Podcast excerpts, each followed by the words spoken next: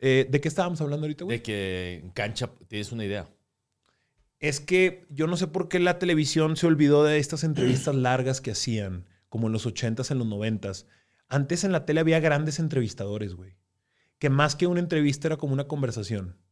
Sí, era- es- es- para mí eso es mejor. Por ejemplo, güey. eh, Para vi- mí es mejor una, una conversación. Hay una entrevista, güey, que creo que cualquiera debe checar. Está en YouTube, güey. Dura como una hora y cachito. Con eh, Quentin Tarantino, Ajá. el director. Sí, director. Y dije, güey, estos vatos estaban haciendo un podcast en 1995. Era como una especie de podcast, güey. Entonces creo que ese formato sí. de ese tipo de entrevista puede ¿Sabes? ser efectivo en, en la actualidad. ¿Sabes qué me gusta? Adela Micha. Adela Micha de la Adela saga Micha- es buenísima. a- Es una bomba la Adela saga. Micha es una conversación. Y de repente empezó y ella empezó a grabar y conversar, comenzar. Hace pregunta, alguna pregunta periodística, pero me gusta mucho la conversación de Adela Micha, la verdad. Raza, ¿qué onda? ¿Cómo están? Eh, bienvenidos a esta edición de nuestro podcast con eh, Miguel Arispe. Miguel es el director de todo Cancha Reforma a nivel nacional. Es regiomontano, vive en la CDMX y bueno, eh, independientemente de cualquier cosa que les pueda decir sobre su trabajo, eh, Miguel es mi amigo y Mike es uno de mis aliados aquí en la Ciudad de México. Aliados, es importante estás, tener güey? aliados. Bien, gracias. Co- eh, ¿Coincides que es importante tener aliados, Miguel? Sí, sí, porque cuando yo, bueno, yo tengo un poquito nada más, unos meses más que tú aquí en la Ciudad de México y sí es importante tener aliados. Yo, de hecho, estoy cumpliendo en este mes de septiembre dos años de vivir aquí en México y cuando no tienes aliados, tal vez también puede ser algo a favor, te haces más fuerte. Cuando tienes aliados tienes que pelear ahí contra, contra quien no te quiere. Pero bueno, es bueno tener aliados, es importante, es importante. Eh, ¿Qué consideras que está pasando, Mike, con el fútbol regio? Yo, yo creo que estamos entrando en una etapa como de transición peligrosa, más peligrosa, mucho más peligrosa para un equipo que para el otro. Para un equipo, para el otro, pero no dices cuál, pero no. No, mucho no. más, es, es una etapa de transición mucho más peligrosa para Tigres que para Monterrey. En Tigres las cosas están shaky, las cosas se tambalean. Desgraciadamente no. Tú, tú y yo tuvimos una conversación eh, en- aquí en tu, en tu territorio donde yo sí hablábamos de que ya el fútbol, primero el de Tigres, ya había tocado su pico. Su pico que fue, su pico que fue en el 2000, según yo, 17 fue lo máximo que tuvo Tigres. Ok. Y yo coincido contigo. El equipo ya no va a ser el mismo. Yo creo que ya viene a la baja. Es una transición que viene a la baja. Y de Monterrey decíamos que va a ser el equipo más fuerte. Yo ya tengo mis dudas. Yo ya tengo mis dudas porque el fútbol regiomontano siento que del 2015 a 2020 tocó su pico también. Yo creo que ya no va a ser lo mismo. No va a ser lo mismo. No nos equivocamos tal vez en decir que el fútbol en Monterrey iba a dominar mucho tiempo. Pienso que ya no. Pienso que. Y no, y, quiero que, que quede claro, no es porque lo que estamos viendo en este momento, preciso momento, jornada 10, jornada 11, los equipos están media tabla. No, no, no. Creo que, que duró cinco años. Cinco años, porque hablamos de una década de Tigres, sí, pero realmente fuerte, fuerte, del 15 al 20. Correcto. Duró cinco años la, la- la ilusión del fútbol regiomontano. No va a decir que ya van a ser equipos mediocres y medianos, no. Pero los dominadores, que siempre Tigres, Monterrey, pues nos duró cinco años. Ya no. Siento que ya no. Eh, ¿Por qué? Eh, decisiones. Yo lo que veo en Tigres es, es normal porque viene una transición de un cambio generacional de, de- de- de futbolistas. Nahuel y Gignac son Tigres. Con todo respeto a todos los demás, Tigres es Nahuel y Gignac. Estadísticamente lo comprobaron en Reforma. Por supuesto, ¿no? Fue una, una gran portada, güey. que Sacamos te- una portada Te en- escribí para aplaudírtela. Sí, este. Nahuel, cuando no está Nahuel, no es Tigres. Y lo vimos ahora. No nada Mm. más por estos cuatro partidos que sí fueron muy notorio que no estaba Nahuel. No solamente por eso. Eso fue solamente la confirmación del comentario que estamos haciendo. Lo que quieres decir es que eh, ante la salida de Nahuel y de Gignac no ves cómo Tigres pueda restablecerse pronto. Y eventualmente se van a ir. Sí, pero bueno, Nahuel yo no lo veo que se vaya pronto. Nahuel tiene. Pero un día. Seis años. O sea, Nahuel puede portería hasta los 39, 40 años. Ah, ok, sí, y ojalá decida quedarse aquí. Pero bueno, Gignac sí se va a ir y Ya, es el mejor Gignac. jugador en la historia del equipo. Por supuesto. Entonces es una etapa crucial. Ahora, tienes que conseguir a uno, pero Monterrey con el señor Humberto Suazo, eh, ¿se tardó cuánto tiempo en encontrar otro goleador? Se fue Suazo y hasta que llegó Funes Mori. Bueno, pero, Funes pero Mori- entonces, ¿por qué, me. ¿por qué me hablaste de Gignac y de Nahuel? Yo pensaba que esa era ese era uno de tus argumentos para pensar que hasta aquí llegó el dominio de los equipos regios. Yo no sé, yo tampoco quiero decir, y O sea, no, dijiste- podemos, no podemos ser tan tajantes, o sea, no puedo yo ser tan tajante para decir que hasta aquí llegó. Es tu pronóstico, es tu Mi análisis, sí, es tu teoría. Sí, solamente digo que no va a ser lo que creíamos, o al menos yo creía, que los dos regios iban a dominar ya el fútbol mexicano. Van a ser competitivos, Competitivos, sí, sí, pero de no. vez en cuando protagonistas, pero, no van a tener esa supremacía. ¿A eso te refieres? 2015 al 2020 fue el sueño regiomontano, Ok. pero yo creo que ya llegó hasta ahí. Yo tengo fijado en, en mi perfil de Twitter, ¿Sí? tengo fijado un tweet de mm, el 10 y- ¿qué fue? Del ¿De ¿Qué día fue la final regia? 10 de diciembre, del diciembre. 2017. El 10 de diciembre del 2017. Tengo un tweet fijado del 10 de diciembre del 2017 ¿Qué dice? que dice el final de la historia. Te escucho. no me había. A ver. Su- suena interesante, ¿no? Ajá. Suena interesante, güey. La neta, es la primera vez que puedo como, como exponerlo. Tengo un tweet fijado del 10 de diciembre del 2017, unas horas después de haber finalizado la final regia entre Rayados y Tigres. Y dice el final de la historia. Porque yo venía eh, viendo que toda esta historia moderna del fútbol regiomontano, que para mí comenzó a escribirse como de los noventas a la fecha, Ajá. estaba llegando a un punto de cúspide. Yo pensaba en que mi generación, que somos los millennials que nacimos entre el 85 y el 95 aproximadamente, aproximadamente, Estás chavo, estás chavo. pues nos tocó, nos tocó vivir una historia magnífica. Nos tocó vivir una historia eh, de un equipo en bancarrota al inicio de los noventas, que se fue pudriendo en sus malas decisiones. Nos tocó verlo descender. Nos tocó verlo renacer en la segunda división.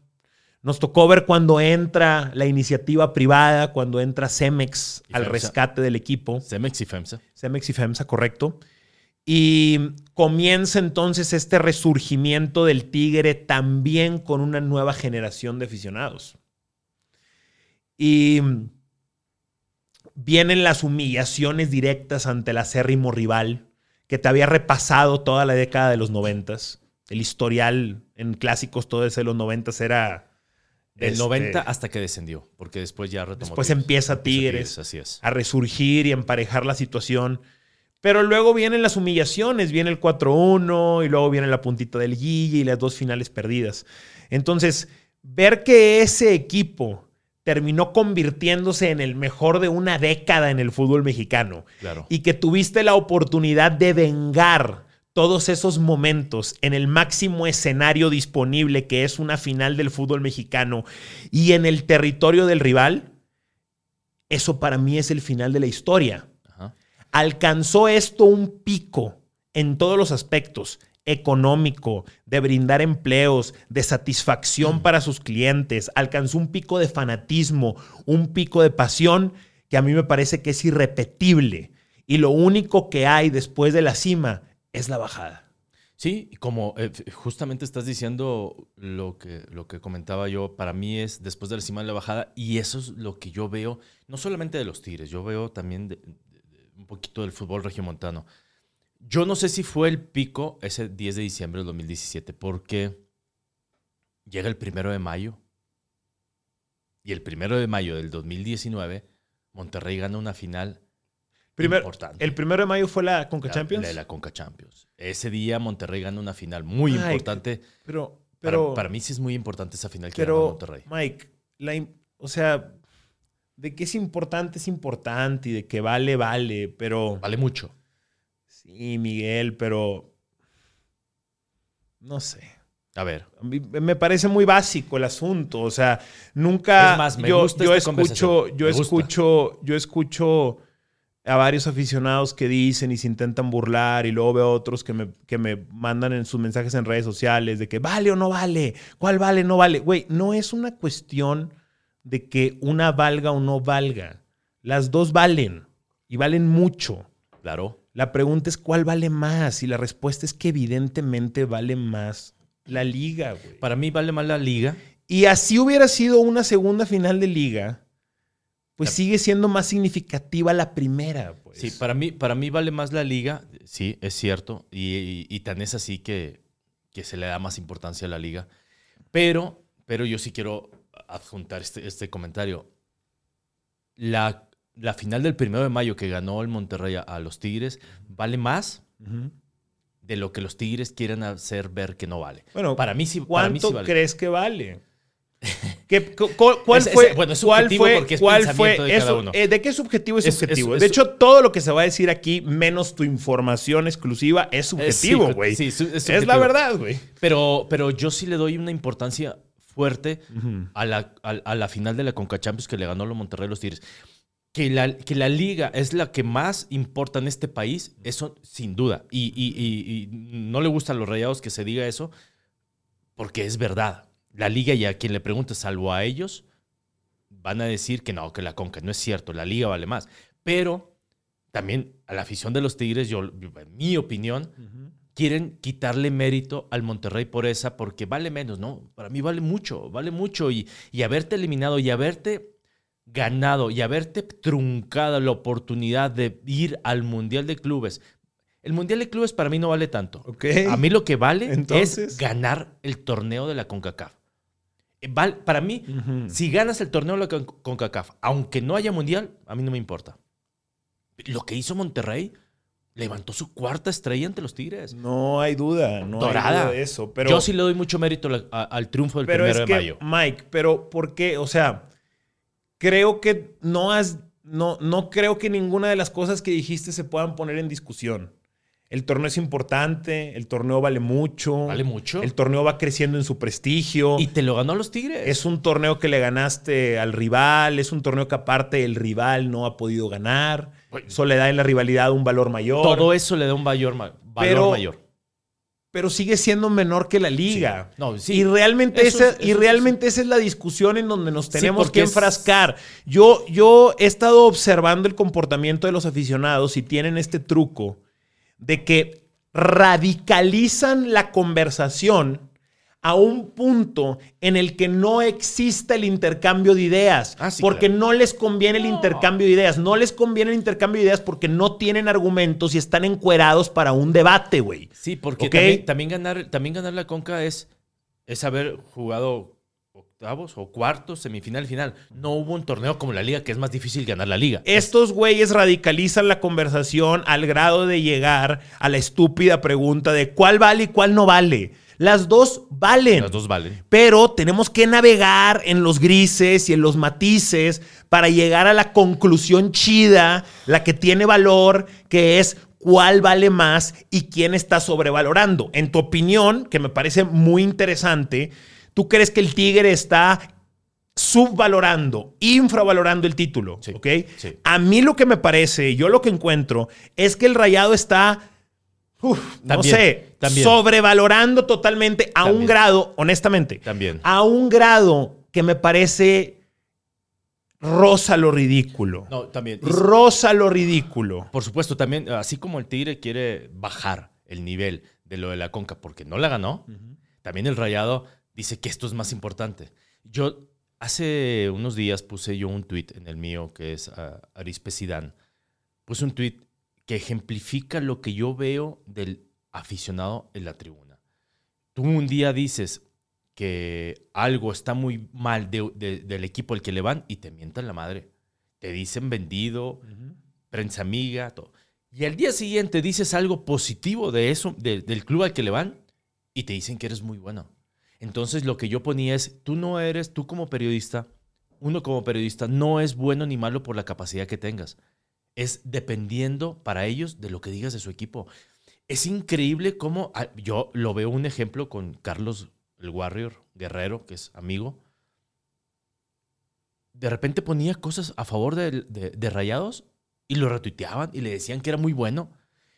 Y empezó a decir también que los Tigres eran mejor por esto y esto y esto y le mentaban la madre. Entonces, para el aficionado es lo mismo lo que estamos hablando de, cuál, vale cuál vale y cuál vale menos o más.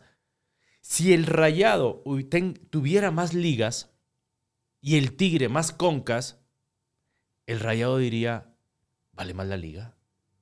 Vale más la liga.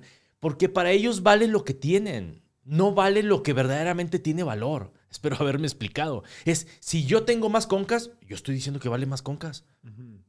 Porque así son, porque ellos tienden a, valorar más lo que ellos tienen, no porque verdaderamente valga más. Uno que está en medio y que le vale sorbete eh, quién gana o quién pierde, yo pienso que vale más la liga. Vale más la liga, por supuesto. Eso es correcto, Miguel. Pero no es, pero tampoco la conca la podemos este, tirar a la basura. Eh, ¿Qué hay, Mike, con, con este tema como internacional, global.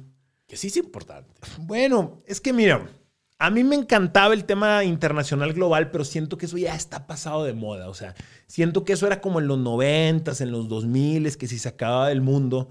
Porque voy a explicar por, qué. No sé si, no sé si te. No sé si leíste mi columna.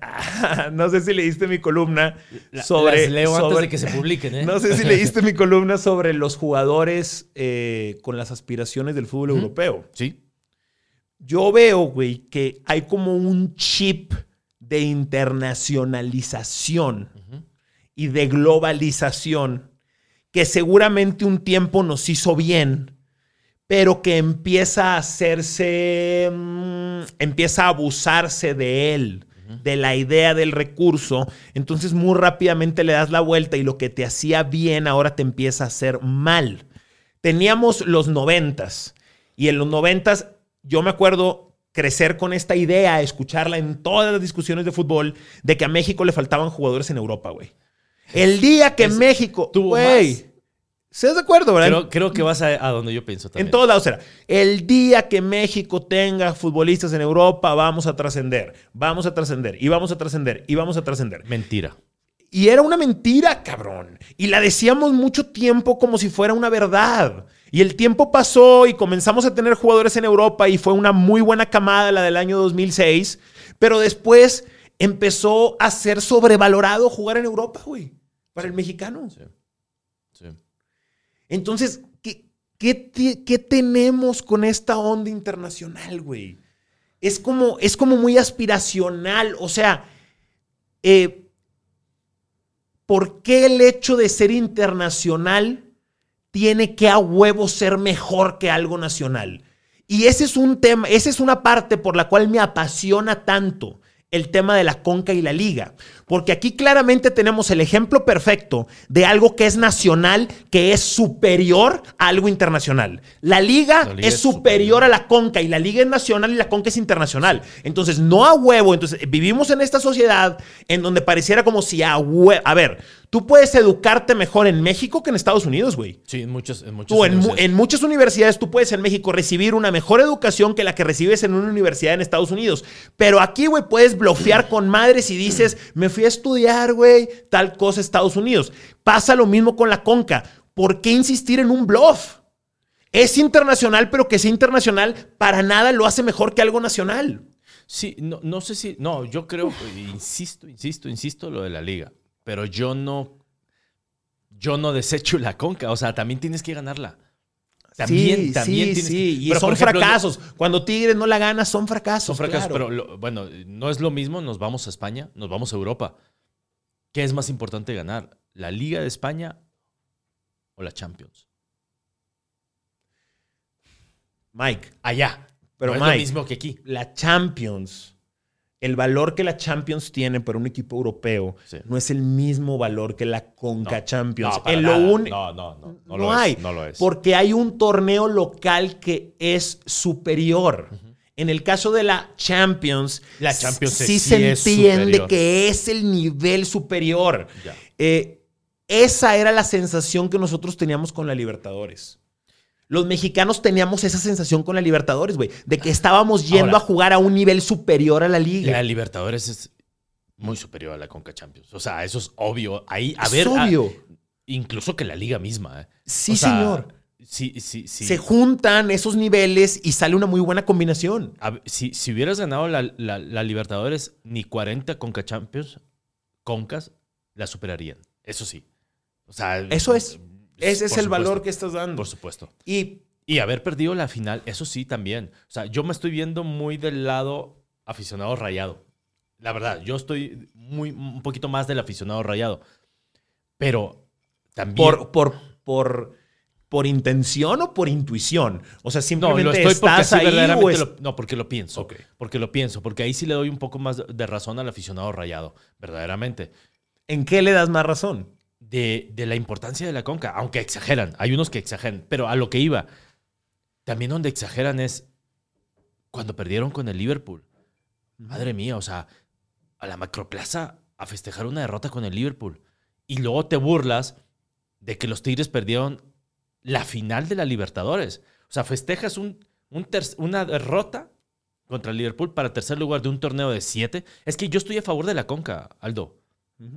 El, el Mundial de Clubes no tanto. Sí. El mundial, Sigue, de, sigue, el, sigue. el mundial de Clubes no tanto, pero sí la Conca lo, lo podemos hacer. A lo que sí voy es. Se exagera por la afición. Aldo. Tenemos que entender que la, la gente ensalza las cosas porque son a favor de su equipo. Insisto, Porque, y con esto. porque son fanáticos, Miguel. Y, Claro, no, y y- no tiene nada de malo que sean fanáticos. No, no. eh, Están no, en su papel. no tiene nada de malo que sean fanáticos. Si notaron una interrupción, pedí la botellita para servirnos un whisky. Ah, un whisky más. Sí. ¿Por qué No, te lo que gusta- voy- no, no, ¿Por qué te gusta más el whisky Chivas que los otros? Eres, güey, de las pocas personas que conozco que prefiere el Chivas por encima del Bucanas o de la etiqueta negra. Bueno, no, yo prefiero, me gusta mucho el Chivas. Y, y qué raro, porque no le voy a las Chivas. Y porque ese No, y no me gusta ese equipo, la verdad. Y, Nada y dime, güey, ¿te gusta el sabor? Me gusta el sabor del ¿Te Chivas. da menos cruda? Eh, no bebo en exceso. Entonces es difícil que me dé cruda una cosa porque no bebo en exceso. Este. Pero la etiqueta negra, bueno, si le ponemos etiqueta azul o etiqueta verde, pues mejor. Bueno, ¿verdad? pero aprecias más el sabor de un Chivas. de un Chivas que de un Bucanas. que de un Bucanas. Lo aprecias más y por eso es tu... Sí, es mi gusto. Es tu gusto, En las claro. rocas y con agua. Así es. Ah, bien. Salud, Mike. Salud. Salud. Entonces a lo que voy y lo resumo en, en 10 segundos. Véngase. Lo resumo en 10 segu- lo resumo en 10 segundos. Es, ¿qué tienes? Y a eso le doy valor. Monterrey tiene más concas, por eso le aplauden más. Si Monterrey tuviera más ligas, diría que las concas no sirven y que los Tigres están frustrados porque no pueden ganar ligas. Es normal. Cuando Monterrey tenía cuatro ligas y Tigres dos, decían que la liga era lo más importante. ¿Qué hacía Jonathan Orozco? Una, dos, tres, cuatro. Y le contaba las estrellas de las ligas. Entonces le daban mucha importancia a las ligas. Ahora que Tigres tiene más, pues ya no le dan tanta importancia a las ligas. Es normal, es el aficionado de tribuna que va a darle importancia a lo que tiene. Para mí hay un ejemplo que es lapidario en la conversación de la Conca y la Liga. Tenemos dos años viviendo aquí en la Ciudad de México. Sí. Los aficionados de Chivas no te dicen que tienen 20 títulos, güey. No. O 20 estrellas. No. O sea, no cuentan, no cuentan sus ocho concas, güey. no. Ellos dicen tenemos 12 ligas. El América se dice el 13 veces. Y fíjate que- Tengo, tengo 13, 13 ligas. No tengo 20 o 21 por las 7, 6 u 8 con CACAF. El Cruz Azul no queda campeón desde el 97. Ese no es el po- ej- no- ese, ese, Aldo es el ejemplo que te iba a dar. Todos hablamos de que tiene Cruz Azul 22 años, ya casi 23 en diciembre, cumple 23 años sin ser campeón. Nadie se acuerda que ganó una conca. Por supuesto. Todos hablan de las ligas del Cruz Azul. ¿Te imaginas lo Es estúpido que se vería un americanista di- diciendo, no, güey, vamos por la veinteava, no vamos por la catorceava? O lo tonto que un chivermano se vería contando las concas para decir que tiene más campeonatos. Da la impresión como que la conca vale cuando no tiene suficientes ligas. Es lo que estoy diciendo. Como que entre, menos ligas tengas, vale le das, te agarras de la conca, te agarras de la conca. Pero si tienes, pues, 13 ligas como el América o 12 ligas como el Chivas, pues, ¿qué te vas a andar fijando en las concas? Y si tienes como Pumas o como Tigres 7 campeonatos o como el Cruz Azul 8, pues no te vas a andar fijando de las concas. Pero si no tienes tantas ligas, pues como que te tienes que agarrar de las concas para decir que vales igual o más que los Es lo, otros. es- lo- es lo que dije hace un minuto, exactamente fue eso, que ¿Sí te entendí? lo que, lo que valora Monterrey es porque no tiene ligas, porque no tiene ligas, no tiene tantas ligas, es por eso que lo valora. Ojo, yo siempre estoy de parte de los dos, pero si Tigres tuviera cinco concas, las valoraría mucho. ¿Tú crees, ¿Tú crees que la gente eh, valora tu imparcialidad, güey? Yo no la sé si- neta, la neta. yo no sé si la gente valora la imparcialidad con la que yo me manejo. Porque Pero- igual ni siquiera te creen imparcial. Sí. O sea, eres. Yo no conozco a nadie que eh, haga un esfuerzo tan grande para ser imparcial o para ser muy objetivo como tú, Mike. E igual la gente dice que estás de un lado, güey. Sí, eh, O sea- def- definitivamente, definitivamente, no, no, no la gente. Yo también hice, eh, eh, tuve un, programa donde me invitaron a comentar y yo dije que yo tengo una desventaja muy grande. En Monterrey hay, hay comentaristas que están de un lado, no voy a decir sus nombres, y otros que están del otro lado. Mira, digamos identificados. Por Muy ejemplo, yo estoy identificado con Tigres. Sí. Digamos identificados. identificados con uno y con otro. Correcto. Bueno, el que está del lado de Rayados le mientan la madre todos los Tigres. Y el que está de Tigres le mienta la madre todos los Rayos. Pero, pero tienen un 50% a favor. Yo no. Yo tengo esa desventaja. Como soy muy crítico de ambos y como yo no, no me importa que me identifiquen porque yo para, para los dos tengo, pues a mí me miente la madre todos. El 100%. Es por eso que, que creen que siempre es, es uno y el otro. Y yo no hago un esfuerzo por ser imparcial. Verdaderamente digo lo que pienso. Yo tengo más cariño desde niño por uno de los dos equipos. Eso es obvio. Pero ¿no sientes que lo que estabas haciendo ahorita era como suavizar la conversación para los rayados? O sea, a mí No, me da, pero lo pienso. sinceramente, está bien si lo piensas, pero a mí sinceramente, ves que yo también pienso eso, Ah, no, pero que yo no- vale la liga. Yo no digo que está pero, mal. Yo ok, pero digo- no crees que le estás como para que no se enojen los rayados, o sea, no lo estás haciendo por eso, güey. No, lo estoy haciendo porque verdaderamente lo pienso. Porque yo quisiera para mi equipo, que es los Leones Negros de la UDG, Ah, muchas concas también y muchas ligas. Entonces, verdaderamente lo pienso. Yo deseo concas. Me gustan las concas. Yo quiero ser campeón de la CONCACAF. Verdaderamente lo deseo. Y por eso yo no lo hago para suavizar y caerle bien. Yo le caigo mal a muchísima gente. Y para muchos soy indiferente y ni existo. ¿verdad? para la mayoría soy indiferente. Pero a la gente que me conoce, mucha gente le caigo mal. Pero yo no lo hago para caerle bien a la gente. Yo verdaderamente pienso que la conca es muy importante. Mike, eh, ¿tienes enemigos? Sí. Sí, sí, sí, sí, sí, sí, sí. Sí. ¿Qué, qué piensas de tener enemigos en la industria? O sea, ¿por qué piensas que se generan Es que es- esos es- enemigos? Es que eh, Me interesa el concepto del enemigo, no, no, no quiero nombres ni nada de eso. No, es el concepto de estos enemigos que uno se va eh, ganando en el camino. Es que, pero no nada más en esta industria de la comunicación, Aldo, también es en cualquier lugar donde te ven que tú puedes lograr un poco más. Yo lo veo, este, hay críticas, críticas también por mal trabajo que hace uno, también, eso es obvio. Pero los enemigos, este, cuando te ven un poco crecer, llegan. ¿eh? O tal vez enemigo O sea, tú- es tú muy crees- feo, tú crees- tal vez es envidia. Dime algo, no, de que es envidia es envidia. Sí. ¿Tú crees que conforme uno va creciendo en cualquier rubro, ámbito, camino, negocio, etcétera, es va, va por añadidura? O sea, los enemigos van llegando. Pues sí, y los amigos también. Pero ven los grandes empresarios en Monterrey también. O sea, mucha gente le cae mal porque ven que están triunfando y triunfando y triunfando. A los mismos jugadores les tiran. Es normal, es la cultura, sobre todo latina. Y la enfoco mucho en México. Es, tenemos una cultura perdón, espantosa. Espantosa en ese aspecto. No puedes ver crecer a alguien porque, le porque nada más estás buscando los defectos para tirarle, para decir, no, no, no es tan bueno, no es tan bueno. ¿Por qué? Porque él no está creciendo igual. Es, es, es una cultura muy fea, la verdad. Lastimosamente así es y no se va a erradicar en este país latino, que está hermoso, pero es una cultura muy, muy, muy mala. Oye, la última vez que estuvimos aquí conversando, Sí. les voy a contar, aparte esta es una buena aclaración para toda la gente del podcast, raza, porque recibí varios mensajes. Los podcasts que grabamos, que grabamos dos, Sí, los títulos de los podcasts eran La renovación de Tigres, Sí. que vamos para allá, vamos para allá en este podcast, y el, el segundo era Rayados, el equipo de la siguiente década. Sí. ¿Ok? Esos eran nuestros dos podcasts, uno dedicado más a Tigres, uno dedicado más a Rayados. Los dos podcasts sí los alcancé a subir, Ajá. pero justamente me tronó eh, los aparatos que Sí. yo utilizo. Justo fue cuando se subió el podcast, Ajá. ¿ok? Lo que yo hice fue bajarlos de inmediato, güey. Dije, no, güey, no tengo herramienta, los bajé de inmediato. Y pues compré uno que otro juguetito y renové la computadora, güey, que estaba bastante golpeada para poder estar teniendo esta conversación. Ok. ¿ok? Esa fue la última vez que Sí, estuvimos, que aquí, sí, cotorreando, sí, ¿ok?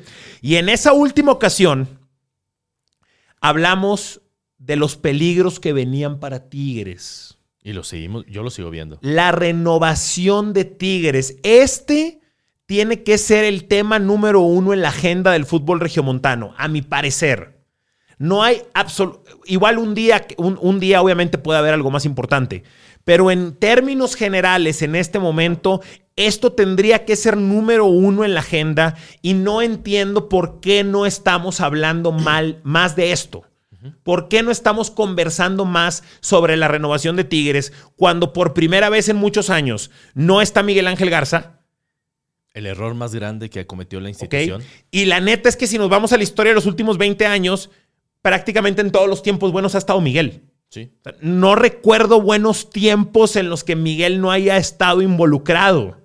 Ah, bueno, en los últimos años hace exactamente. ¿Ok? en Siempre este ha estado. siglo, Entonces en no este siglo. está Miguel Ángel Garza. Ajá. Está el ingeniero Rodríguez, pero a todos se nos ha dicho ya que esto es una especie de interinato. Sí. Que el Inge es un presidente de transición. Sí. Y va, eso es válido, se dice con todo el respeto. ¿Ok? Luego, a Palomino, ¿qué pasó? Ya lo hicieron a un lado a Palomino. Va a estar que visoreando o de lejos haciendo lo suyo, más pegado. Ok, entiendo. Entonces, viene un nuevo régimen. Es obvio. Sí.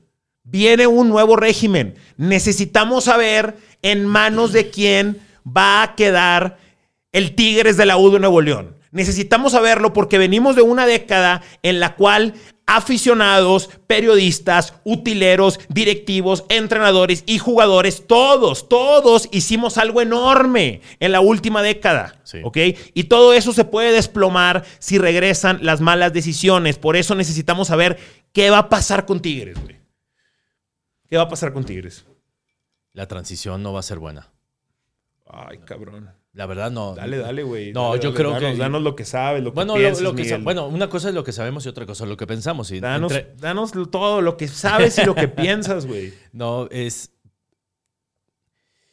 Tal vez adentro de Cemex dirán que este comentario va a ser eh, equivocado, pero para mí el error más grande que cometieron en el equipo fue haber, haber desechado, haber tirado, haber corrido, haber despedido a Miguel Ángel Garza Martínez. Eh, la transición llegó el ingeniero Rodríguez, llegó y está. ¿Tú lo has visto? Yo no lo he visto. O sea, va- va- yo sé que va a ser una transición. Están buscando no un sustituto de Miguel Garza como lo era y operaba Miguel Garza. Están buscando una persona global para que opere a los Tigres. Es que es- es- está muy raro porque no lo he escrito. No No, lo he- es, el, o sea, es el perfil del presidente que buscan. Adelante, te es estamos, el, es el perfil te, de te presidente. que estamos escuchando, Mike. Es, es el perfil de presidente. No, no están buscando un perfil de presidente como lo era Miguel Ángel Garza. Están buscando un perfil de presidente Cemex como empresa de una persona que maneje global, aunque no sepa de fútbol. Por eso es el miedo. Y por eso, yo, eso sí se escribió en una columna de cancha, que están buscando una persona global que sepa de negocios, que sepa de, de puntos, de Que puntos sepa de la industria del de entretenimiento industria, deportivo. aunque no sepa de fútbol. Sports Industries. Un perfil más Sports Industries. Un cabrón con un Sí. con una eh, con una maestría en algo de Sports Industries en Florida, Eso algo es por el lo que estilo. están Es como el perfil. Aunque no sepa de fútbol. Ok. Por eso yo pienso, hay quien dice que eso es muy bueno. Ok, aquí la, la gran diferencia es, si ese es el perfil que están buscando, órale, está bien. La gran diferencia la puede hacer la gente que esa persona traiga. Porque si esa persona va a permanecer detrás del telón, por así decirlo, y va a tener adelante de él, entre equipo y su oficina, va a tener a alguien especializado en fútbol, entonces pudiera funcionar. De cualquier manera, güey, No lo sé. el cambio suena aterrador. Sí. Seamos sinceros, suena aterrador. El futuro de Tigres no huele bien. Y más, Ojalá nos equivoquemos, pero no huele bien. yo, yo pienso que el futuro de los Tigres no huele bien. Yo también co- coincido con contigo.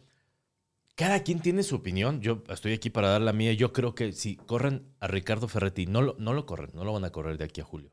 Pero si no renuevan, es mi opinión. Si no renuevan a Ricardo Ferretti, también se van a equivocar.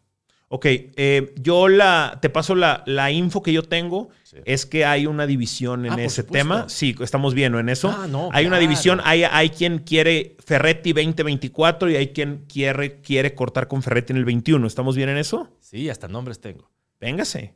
Estamos escuchando. No, sí, por supuesto que hay una división en Cemex. En Cemex hay una división entre. Ni modo. Entre, entre, el, entre el bando de, de, de Fernando Schwartz, Zambrano, Fernando Claro. Schwartz Zambrano, Joven. joven, que no quiere que siga eh, Ferretti. Ok.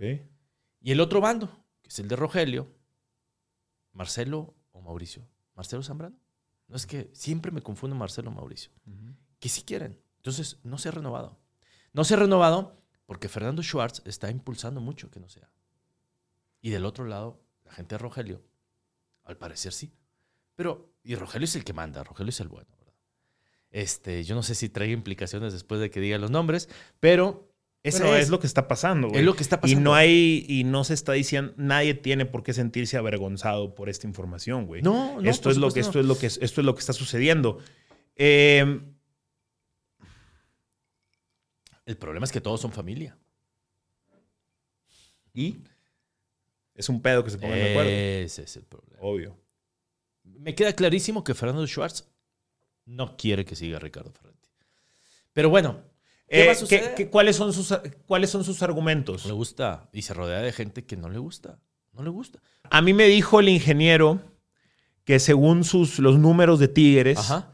tres de cada diez Tigres no quieren a Ferretti. Yo siento que eso Tres hace de cada diez. Ahorita, ¿cómo crees que está? ¿Cinco de cada diez?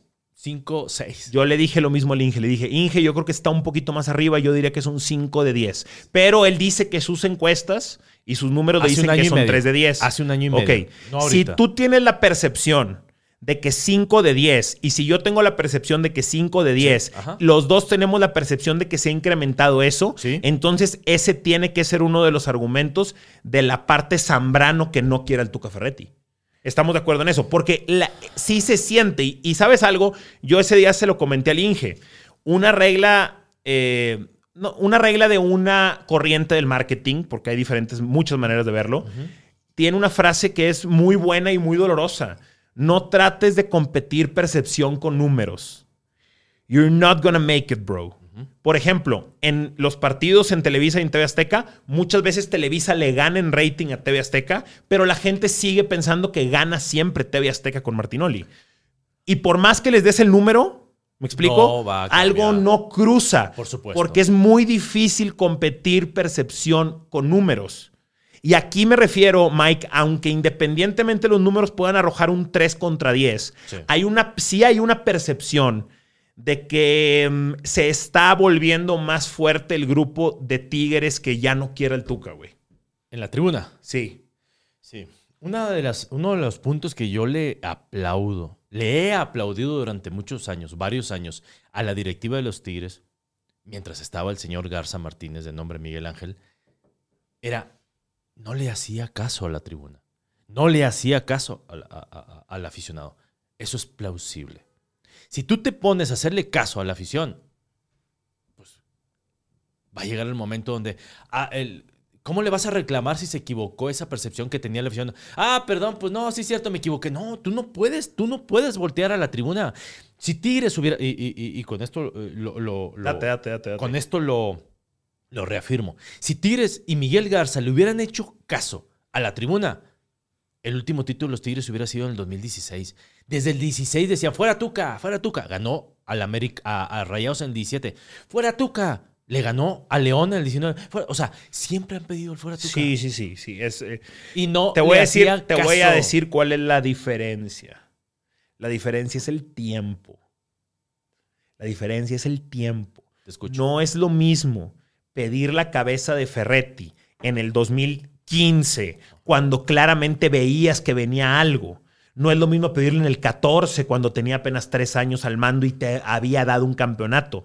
Pero en este momento, Mike. ¿Por qué la gente lo está pidiendo? Porque en este momento, Mike, ya se sabe que es el final de la historia. O sea, ya se huele, ya se palpa, ya todos nos estamos dando cuenta que estamos sacando las últimas gotas de la época dorada.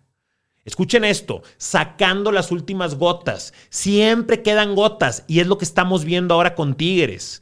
Van a llegar a otra final, van a ganar otro título, peligro y dos, juegan tres finales, ojalá y gane la conca, pero sabemos que ya es lo último. Por eso toma mayor peso el argumento en contra de Ferretti. ¿Tú crees que él, él, él debería irse?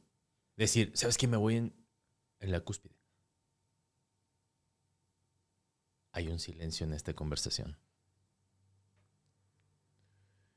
Yo sí creo que el Tuca Ferretti debería de irse por él en el 2021. Yo estoy hablando de él mismo, ¿no? Independientemente yo, yo sí creo que él, él debería de irse en el 2021. Y... Le va a llover ofertas de 15 equipos, ¿eh? Y creo que por eso hay que firmarlo hasta el 2024. Ah, caray, explícame. Sí, estaba, jugado, estaba jugando abogado del diablo contigo. Sí. Porque creo que lo mejor que puede hacer Tigres es vivir su transición con estabilidad. Y el Tuca Ferretti es el técnico que mayor estabilidad te garantiza en el fútbol mexicano. No hay nadie más. No hay nadie que te garantice esa estabilidad. No. Y creo que sería muy bueno planear el futuro bajo esa estabilidad. Entonces puedes agarrar del 21 al 24. Para renacer. Puedes agarrar ese tiempo para renacer, para restablecerte, para regenerarte, con la estabilidad que un técnico como Ferretti te da. Coincido. Es decir, tengan cuidado con esto, la, la parte que ya no quiera Ferretti en Cemex. Tengan cuidado con esto. Yo entiendo que ustedes quieren dar un buen golpe, güey. O sea, sus intenciones son buenas. Quieren dar el putazo de hacer a Tigres este super equipo y llevarlo a otro nivel que muchos creen que el Tuca Ferretti no lo ha podido lograr. Lo entiendo perfectamente, ¿ok? Pero no están en striking zone, güey. Si no estás en striking zone, tus putazos no van a llegar, güey. Tienes que meterte al striking zone y utilizar tu poder, güey. Haz tu músculo, esa raza de Cemex, güey, que es raza joven aparte. Hagan su músculo más fuerte, güey. Trabájenlo, aprendan, mejoren, güey. Como dice el pinche Joko Willick, güey. No es tiempo. Good, güey. Más tiempo, güey. Sigue creciendo tu músculo. Sigue creciendo tu músculo. Es más, usa el tuca para generar estabilidad mientras tú mueves tus cosas. Y en el 24, da el putazo que quieres dar. Ah, no, sean prematuros. Se están equivocando en los tiempos, güey. Yo creo que en el, 24 no darían ese putazo porque se le daría solo, natural. Natural, igual y natural. Se, están... cuando me refiero al putazo, me refiero a quieren ese nuevo Tigres, güey. O sea, no el putazo hacia el Tuca. Quieren este nuevo Tigres, sueñan, lo imaginan. Y eso es muy válido pero no están a tiempo. No están a tiempo. No es el momento para planear esto o para ejecutar esto, porque el equipo está por perder al mejor técnico en su historia. ¿Ok? Y del país. Al mejor jugador en su historia. Gignac en cualquier. en unos cuantos torneos se va a ir. ¿Ok?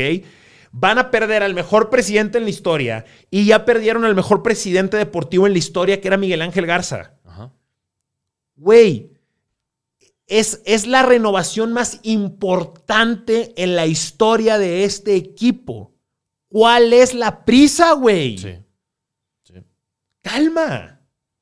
Tienen prisa, pero no está. Hay quien a mí me asegura que no lo van a renovar, pero la otra parte me dice que sí. Yo tengo las dos partes. Yo apostaría a que sí, a que sí se va a renovar. No por deseo, ¿eh? Es porque esa información tengo. Sí, güey. Te voy a. Y, sí, vas, vas. No, no. Y, y, lo de la renovación y lo de esa transición es cierto.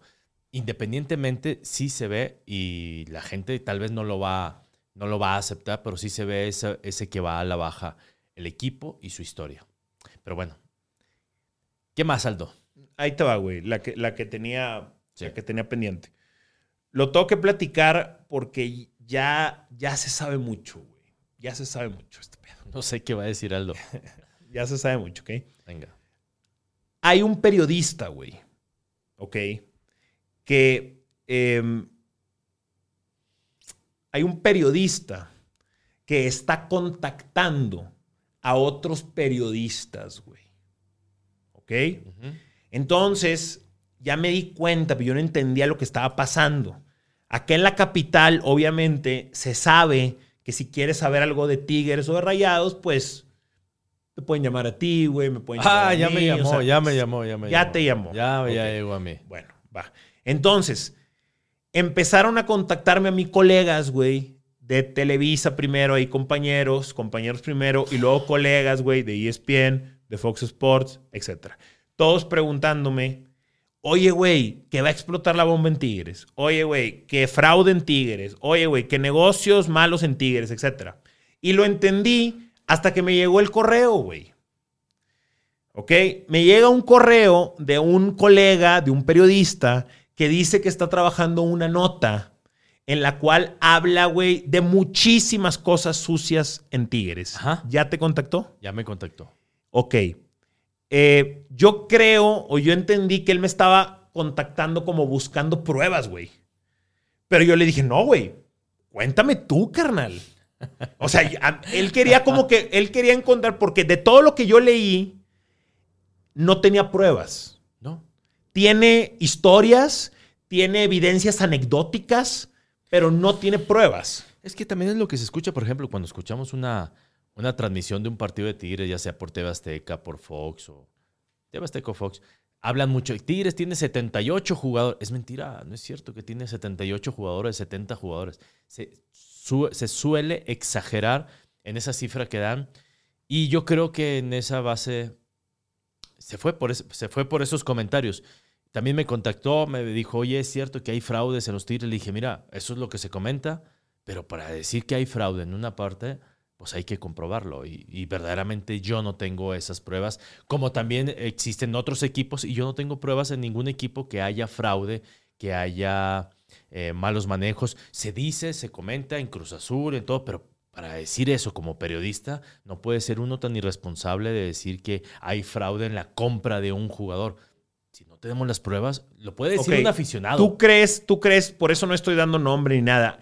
¿Tú crees que él está buscando las pruebas para publicarlo? Por supuesto. O sea, está trabajando. Si yo las tuviera, no se las daba, la publico yo. Obviamente, está trabajando la nota y está buscando quién le dé ese, esa profundidad a su nota, que le darían las pruebas. Sí, ¿Ok? muy hueco. Pero sí está hueco, güey. Hasta el momento sí está hueco. Muy hueco. Ahora, ¿no te llama a ti la atención la perseverancia que hay detrás de la nota, güey? Sí, yo siento que también hay gente detrás de eso. Dime de eso, porque la perseverancia es enorme. O sea, neta que no hay semana, no hay semana que un compañero o colega no me pregunte, güey, que va a salir el fraude en Tigres, etcétera. Yo sí, yo, hay gente, hay gente que, que, que, va eh, y que Miguel tiene, Miguel Garza tuvo enemigos, por supuesto. Y entonces quieren verlo exhibido. Quieren verlo exhibido, pero es difícil, es difícil que tú puedas hablar sin pruebas en ese aspecto. Yo puedo decir, como comentamos nosotros, que Mohamed no fue a tres entrenamientos, lo cual es cierto, reitero, y así como lo dijo, lo dijo Mohamed, estoy cambiando de un tema a otro, pero es un ejemplo solamente, que era mentira. Es cierto, Mohamed faltó a entrenamientos y nos llegó tarde y sus jugadores se dieron cuenta. Pero bueno, eso Ahora, lo puedo a- decir. ahora, lo- ahora, ahora, ahí te va. eso lo puedo Si- decir sin pruebas. Ok, si hubiera. Yo creo que si hubiera fraudes, tú sabrías, güey. Yo no sé si yo sabría, pero sí los busqué. Sí lo busqué, Entonces no lo tú sabrías. No lo A eso encontré. me- No lo encontré, pero no, no porque no lo haya encontrado yo quiere decir que, quiere decir que no hubo. Claro, puedes Pero fallar. sí lo busqué y no encontré. Yo también busqué. y no Lo encontré. puede haber, ¿eh? Lo puede haber. Pero pues, no encontré nada. Es mucho de dichos. Dile el número en las transmisiones. Tigres que tiene 78, 80 jugadores. No es cierto. No tiene más de 12. No tiene más de 12. Es mentira.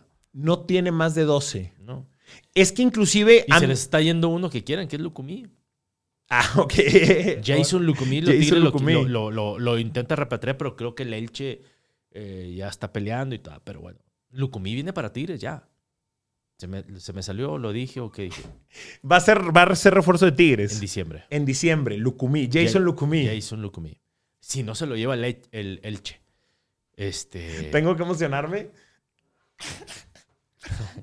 Pues es que yo no. Yo vi jugar a Lucumí y. y, pues, No, juega bien, pero es como Aqueloba, ¿no? Es del perfil. Lobo, ese es otro, ese es otro tema. No sé si lo vayas a. 9 millones de dólares. Platícanos qué pasó con todo Y- lo de Aqueloba. y que- A ver, no, güey. Dinos todo. Lo de Miguel, lo de Tigres. Era de Tigres, era de Rayados. ¿Qué? Así, la pregunta es bien fácil y empezamos a cortar aquí. ¿Qué pedo con Aqueloba? Cuéntanos. Para empezar, no vale 9 millones de dólares. Y sí, y sí pagaron 9 millones. Bueno, no los han pagado. Yo vi el contrato. O sea, una cosa es cuando yo digo, me contaron gente interna que Mohamed no ha ido tres entrenamientos y llegó tarde en otro. Pues me lo contó un jugador y otra parte del cuerpo técnico. Pues yo no estuve ahí.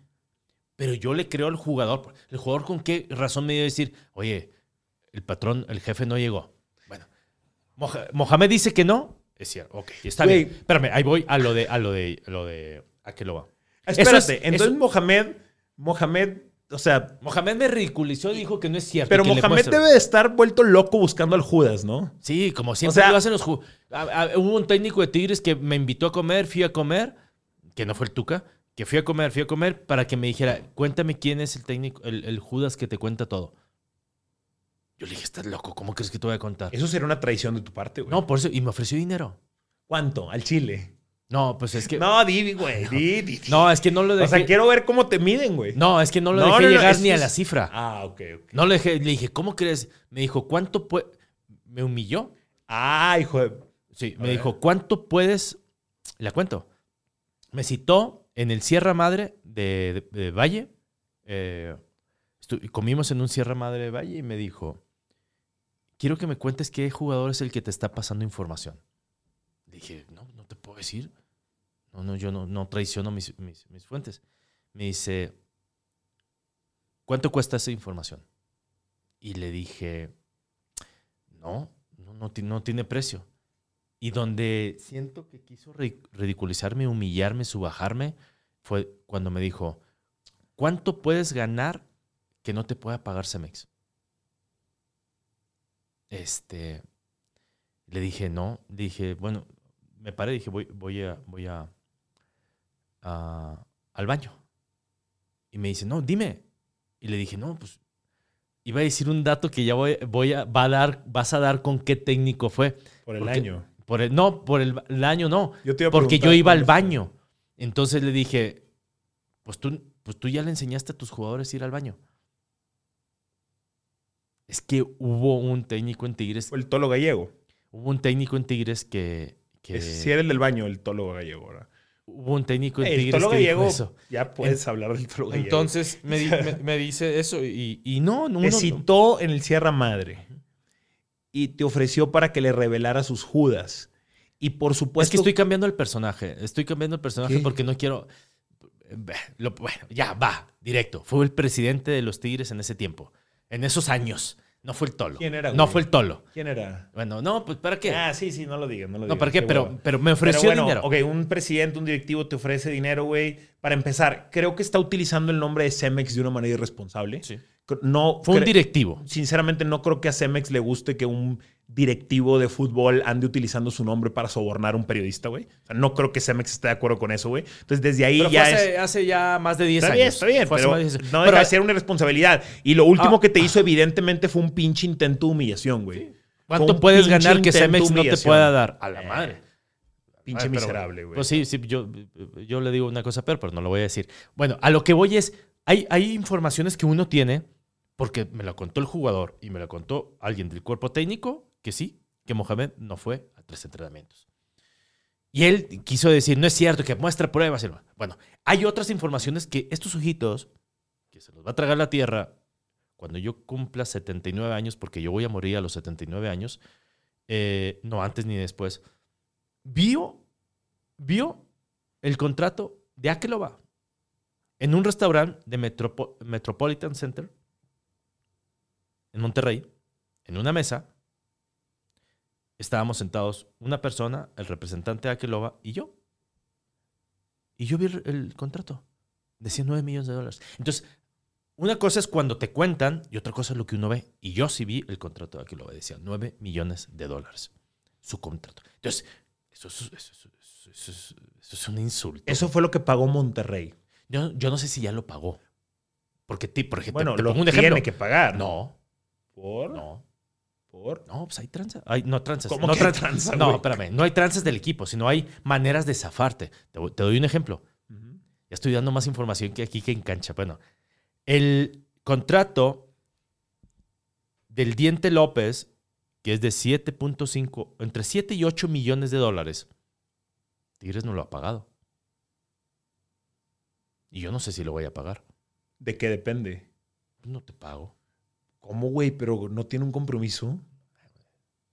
¿Cómo, güey? Si ese Yo es un compromiso, ese es un compromiso. Pues mi hermano tiene un compromiso y como quiera engañó a su esposa. Pues, es- pues está mal, güey. Bueno. Está equivocado, y- y güey. Por supuesto. ¿Y quién dice que no lo va a hacer? El contrato de- del Diente López Y eso no se ha pasa- pagado Y eso pasa seguido. y yo dudo que se Miguel. vaya a pagar. ¿Por qué dudas que se vaya a pagar?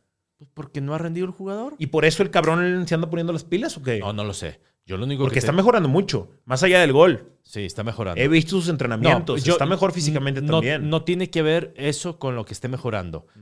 ¿Qué pasa si Tigres, Tigres o Monterrey, el que quieras, Monterrey o Pandi, el que quieras, con Akeloba y con Diente? ¿Qué pasa si Monterrey con Akeloba dice, no, pues no pago, no pago esos 9 millones, o no pago, eh, tal vez ya pago uno, no, eso sí lo desconozco. Yo siempre digo lo que sé y cuando desconozco, lo desconozco. Lo digo, perdón. ¿Qué pasa si dice, sabes qué, los ocho restantes no los voy a pagar? No, ¿cómo no? Pues no, güey, vámonos a juicio a FIFA. Vámonos, vámonos a juicio a FIFA. Te va a tardar un año y medio. Pero eso sería una indecencia. Pues sí, ¿sabes qué? Te regreso el jugador. Te- Llévatelo. Oye, no puedo pagar la casa, el banco. ¿Qué, qué hace el banco cuando no puedes pagar una Te la casa? quita. Bueno, ya, quítame el jugador. A la madre, me costó un millón de dólares. Está bien, ya, güey. pero- Probé. Ah, Pero no crees Eso que puede no- pasar con el no diente estoy- y no crees que esa práctica abriría la posibilidad que todo el mundo hiciera eso, güey, y sería un desmadre. Muchísimo. Muchísimo. Con esta pandemia, con esta crisis económica, con esto menos recursos que están entrando a los clubes, va a suceder. Se lo estoy informando y te lo estoy diciendo. La situación del Diente López puede ser que caiga en eso. Oye, Tigres ya pagó dos. Pues ya, güey, perdí dos. Me costó dos. Ahora, el Diente López es muy bueno, ¿eh? Es muy bueno. Es buen jugador. Es muy buen jugador. buen. Algo le, le ha pasado en este tiempo, pero es muy bueno. Tal vez con Diente no vaya a suceder porque Tigres sí tiene un diamantito en el equipo, que es el Diente. Monterrey no. ¿A qué lo ganó? Si Monterrey pierde eso que ya pagó y dice, yo, güey, chinga, llévatelo. Ah, Yo no estoy diciendo que, igual en la mente de Duilio Davino no está pasando eso. Es más, tal vez ni lo tiene en la mente. Pero es una opción. Igual y no va a suceder, ¿eh? Y Monterrey decente, como un club decente que es, lo va a pagar. Tal vez sí. Pero mucho dinero. Abrimos ventanas, pero también las cerramos. Sí, cerremos. Miguel, ¿qué pasó con Akeloba? Yo pensé que ya se te había olvidado. No, güey. No, no. Llegó un momento donde eran las tres y media, cuatro de la tarde. Y el representante de Akeloba estaba sentado en la oficina que entras por la puerta 13 del estadio universitario con Miguel Garza y estaba a distancia otra persona que negociaba a Akeloba. Y no sé si estaba el señor Alberto Palomino Garza también. Y estaban negociando, ya quédate aquí, tanto, tanto, tanto. Cemex les manda un mensaje diciendo que no. No, es mucho dinero, no se puede pagar lo de Aqueloba. Miguel Garza estaba dentro de la negociación. No es que fuera de él, eh. yo desconozco si, si es de él o no. Llega un momento donde Cemex les dice que no. Sale la persona de la oficina en la puerta 13 del estadio universitario, suena de risa, ¿eh? y se va a Guadalupe. Y en Guadalupe, de las tres y media, cuatro de la tarde, que ese día lo estaban cerrando en Tigres, y no se pudo porque el mensaje de CMG es, ni de chiste vamos a pagar eso, se va, bueno, ¿sabes? Lo siento, se va con su producto, se sienta nuevamente con la gente con, de, en, en Guadalupe y ahí lo cierran. O sea, un, a las tres y media estaba a punto de ser Tigre y a las siete fue rayado. Eso, eso no es un yo creo. ¿Cuánto iba a pagar Tigres? Eh, no sé si era la misma cantidad, 7, 8 millones de dólares, que Cemex dijo, ni cuatro. Porque Cemex, Cemex estamos hablando no de una, o sea, de una persona, pero vamos a hablar de, pues. eh, dijeron, hay muchos rumores de que esto, que es de Miguel. Y hay muchos rumores, pero no pasaron de ahí, de rumores, porque para... Por eso se hicieron para atrás, tenían sospechas. Tenían sospechas, tenían sospechas, pero lo que yo sé es que no, no era cierto. No era de Miguel. Bueno, Cemex dijo que no paga. O sea, Cemex duda de Miguel. Duda. Güey, se vale dudar. ¿Cemex duda de Miguel? Pues yo no soy Cemex, pero yo creo que sí. Yo también creo que sí. Pero que se, no. Yo creo que sí su duda. Yo creo que sí. Pero yo creo que sus dudas no son fundamentadas.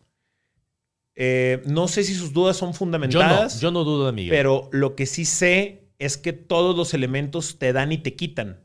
Y este te dio mucho más de lo que te quitó. Sí, por eso, pero fíjate, Entonces, pero fíjate que qué buen acierto de no haber contratado a Keloba por 7, 8 millones y se fue y lo contrataron allá por 9.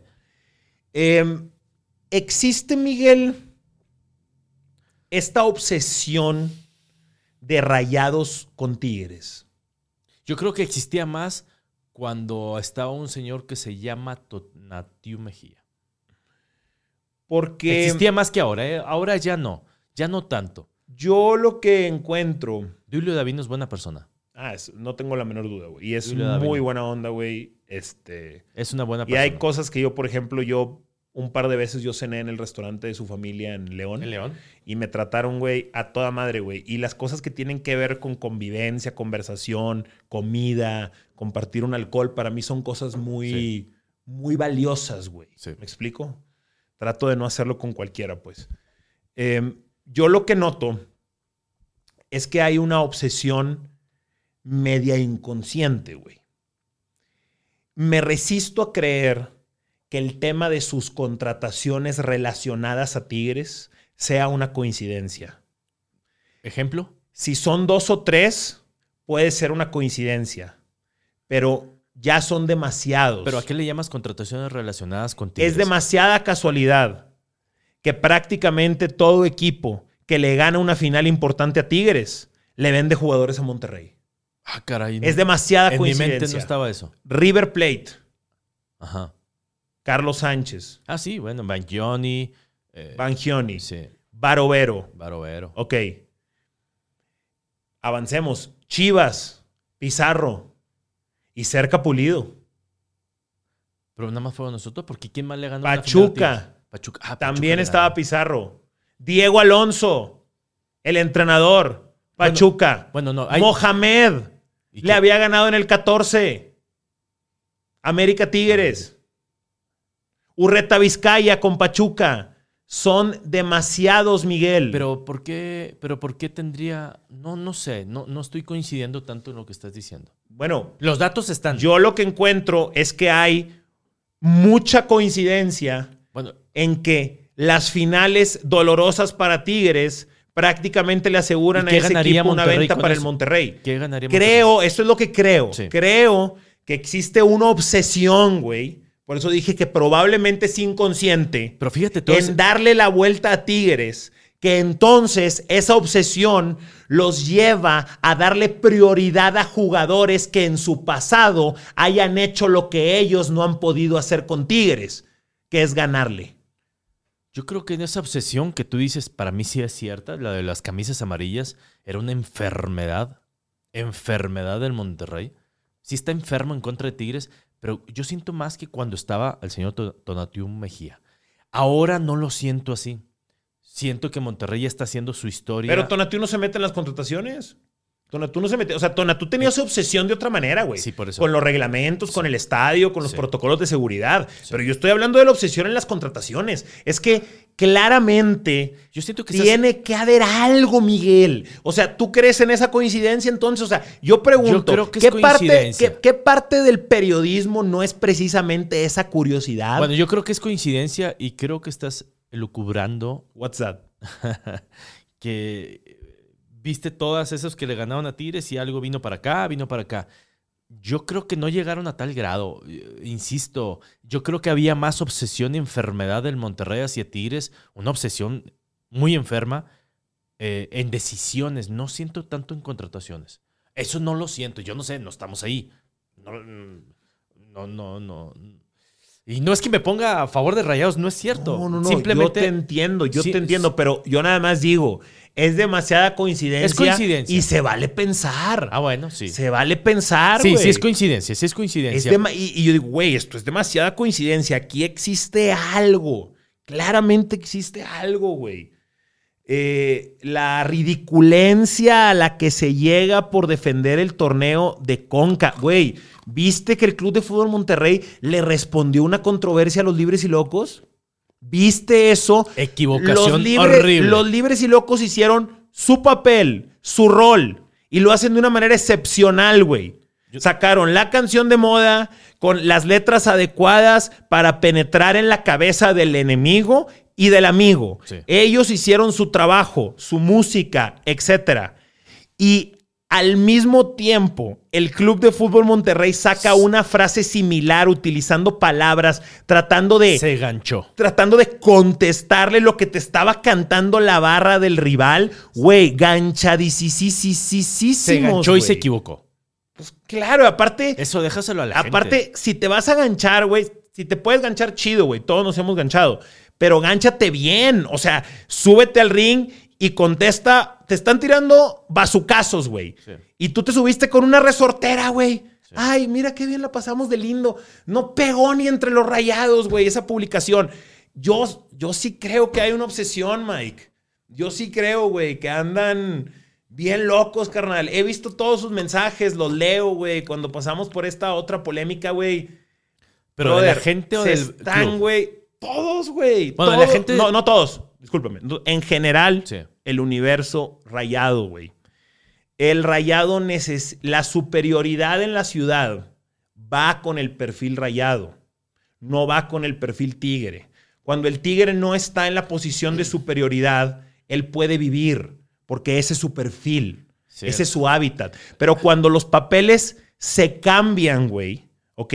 Es cuando se genera el caos que hoy estamos viendo, güey. Porque los papeles se cambiaron, los papeles se voltearon y el que hoy está arriba nunca ha sabido cómo actuar estando arriba, güey.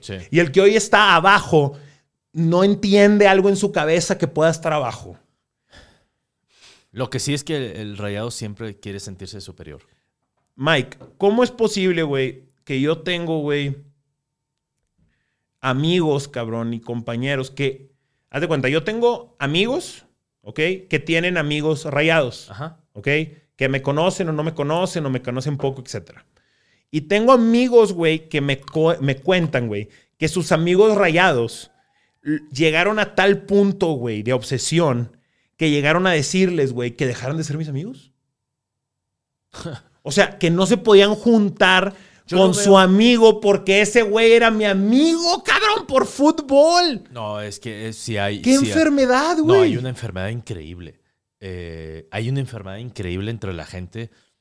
Yo veo que a ti te tiran mucho los rayados, mucho. Porque son rayados, porque tú no eres rayado. O sea, eh, eh, es increíble cómo la gente prioriza a qué equipo le vas para ver si puede ser mi cuate o si hablo bien de ti. Eso merece un estudio psicológico y mental. Psicológico. En serio, es, es una enfermedad, es un fanatismo. No les puedes decir que un jugador suyo se tira y es teatrero como Funes Mori, que para mí es el mejor jugador de Monterrey, para mí. Como futbolista, para mí es lo mejor. Pero es tramposo. Si tú les dices que es tramposo, te mientan la madre. Capaz que a muchos de esos yo le digo, oye, tu niño está chiquito y feo. No te dice nada. Pero defienden a los jugadores. Es, es demasiada su obsesión. Hay gente, hay aficionados que yo veo que todo el día viven con su camisa de rayados puesta. Puesta.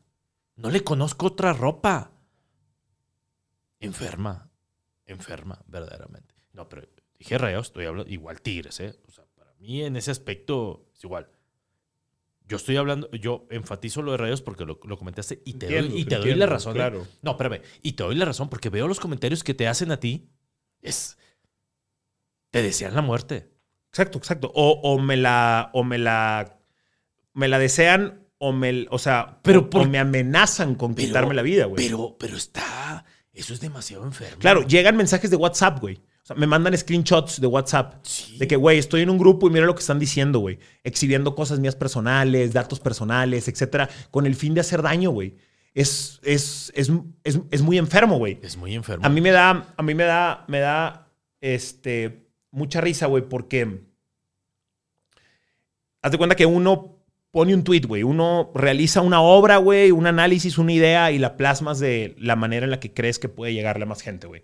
Entonces la plasmas, güey, y se gancha contigo un comentarista, vamos a decir, de estos de doble moral, güey, que le pegan al, profesional y al imparcial, carnal. Y llegan, güey, y dicen, este, te está ganando el fanatismo o tal, y te putean. Compa, no, güey. Para que tú estés en Twitter ganchado y estés mostrando el comportamiento de un aficionado es porque Tú eres el que te está rebajando. Yo estoy haciendo mi trabajo, carnal, que es pensar, analizar, observar, opinar. ¿Ok? El que se está metiendo en mi trabajo y en mi espacio eres tú, güey. Entonces tú eres el aficionado, tú eres el fan, tú eres el enfermo. No soy yo por hacer mi trabajo, güey. Yo no ando buscando cuentas de otros compañeros para andarlos jodiendo, güey. No me interesa, güey, que ningún otro colega pase un mal momento por mí, a menos de que se meta conmigo, güey. Sí, es cierto. Y así es. Pero bueno, ya hay que entender las redes y hay que entender a la gente te tachan de todo. Pero bueno, es lo lindo de esto que podemos estar aquí. Pinche Mike, güey. ya di nombres, a ver si vamos, los Zambrano no. Vamos a echar un, break, por favor. Necesito ir al baño y aquí lo ponemos. Pues volvimos, güey. Volvimos con un whisky para cerrar. La última y nos vamos, ¿no? La última y nos vamos. Mike, eh, leíste mi columna sobre política versus deporte, güey. Sí. Y si hay una, una liga, hay una, algo, una liaison WhatsApp, ¿qué, ¿qué, dijiste? Liaison es un término francés donde tú te ligas a algo y hay una ah, compaginación, hay algo ligado a ello. Existe entonces eso como término. Sí. Güey, tengo toda mi carrera peleando porque eso existe, güey. Entre diferentes temas. Básicamente lo que pongo en la columna es que me interesa mucho saber, saber tu punto de vista. No sé qué tanto le va a interesar a la audiencia, espero que sí. Eh,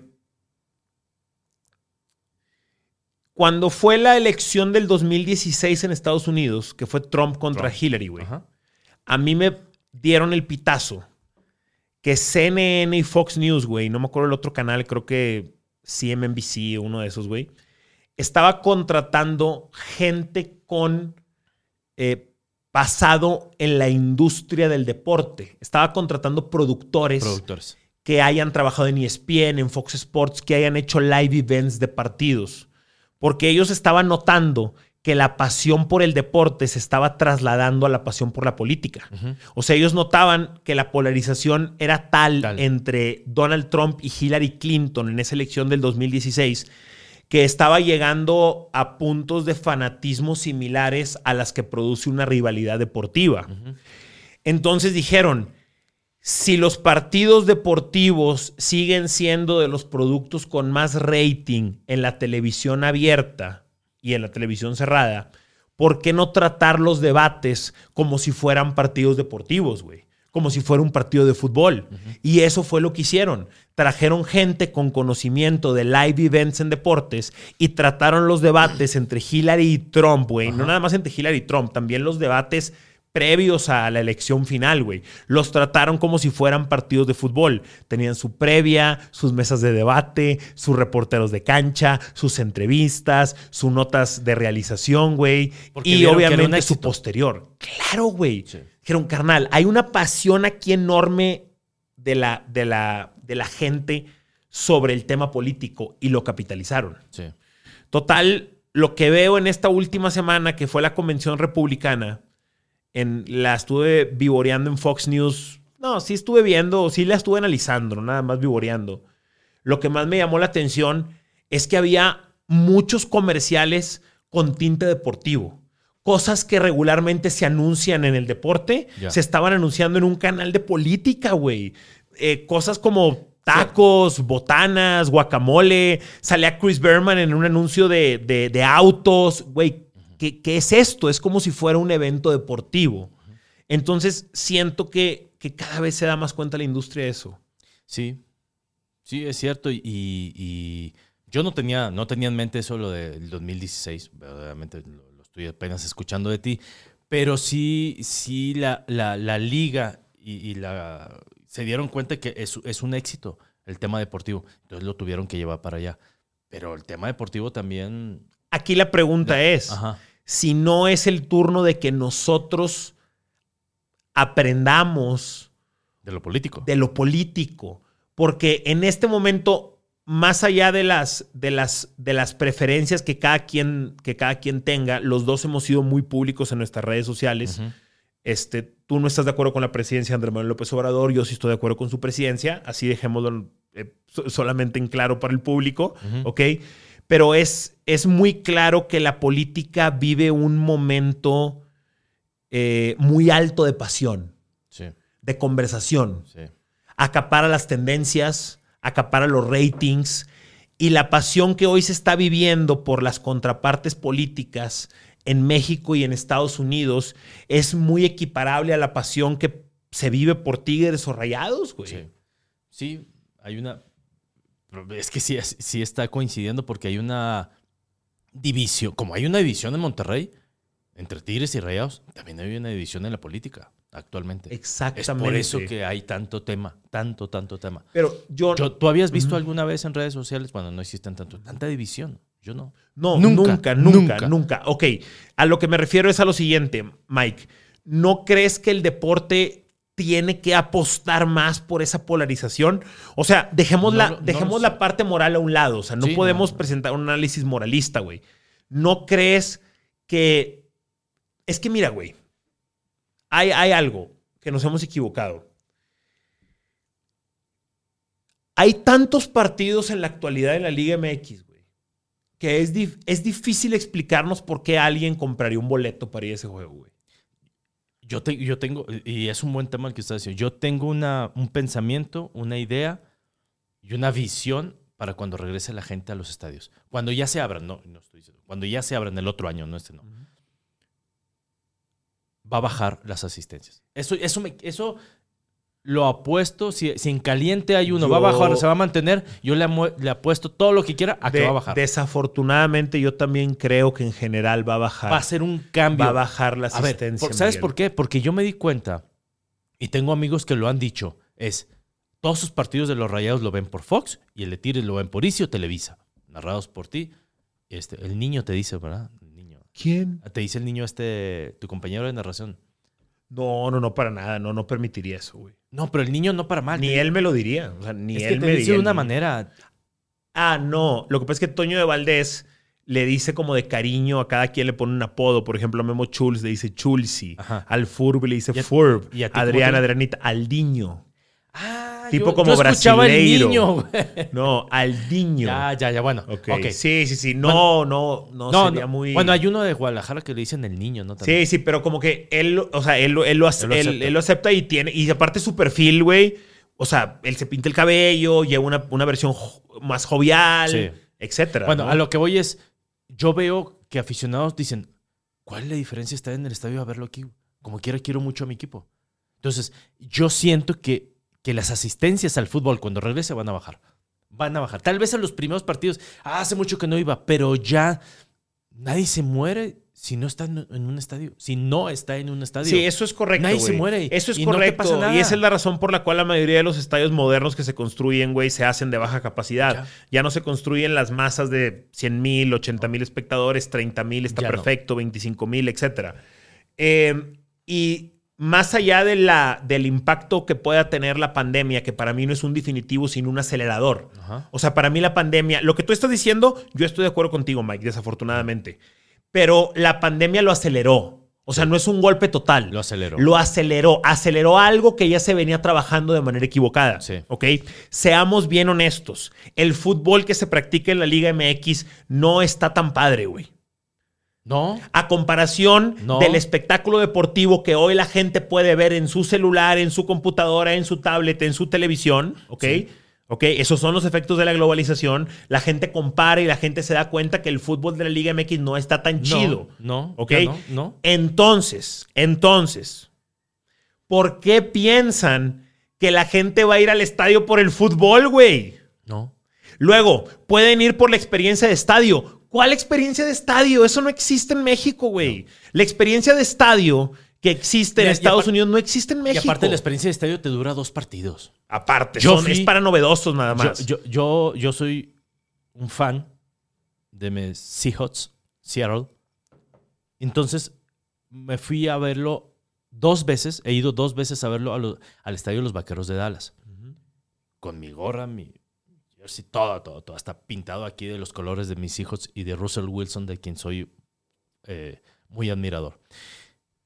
Y sí, pues, el primero yo entré al al estadio de los Vaqueros de Dallas, compré un boleto de mero arriba y me valía, me bajé y me bajé y estuve en todas partes. Al segundo también, pero dije, bueno, ya, ya lo conocí.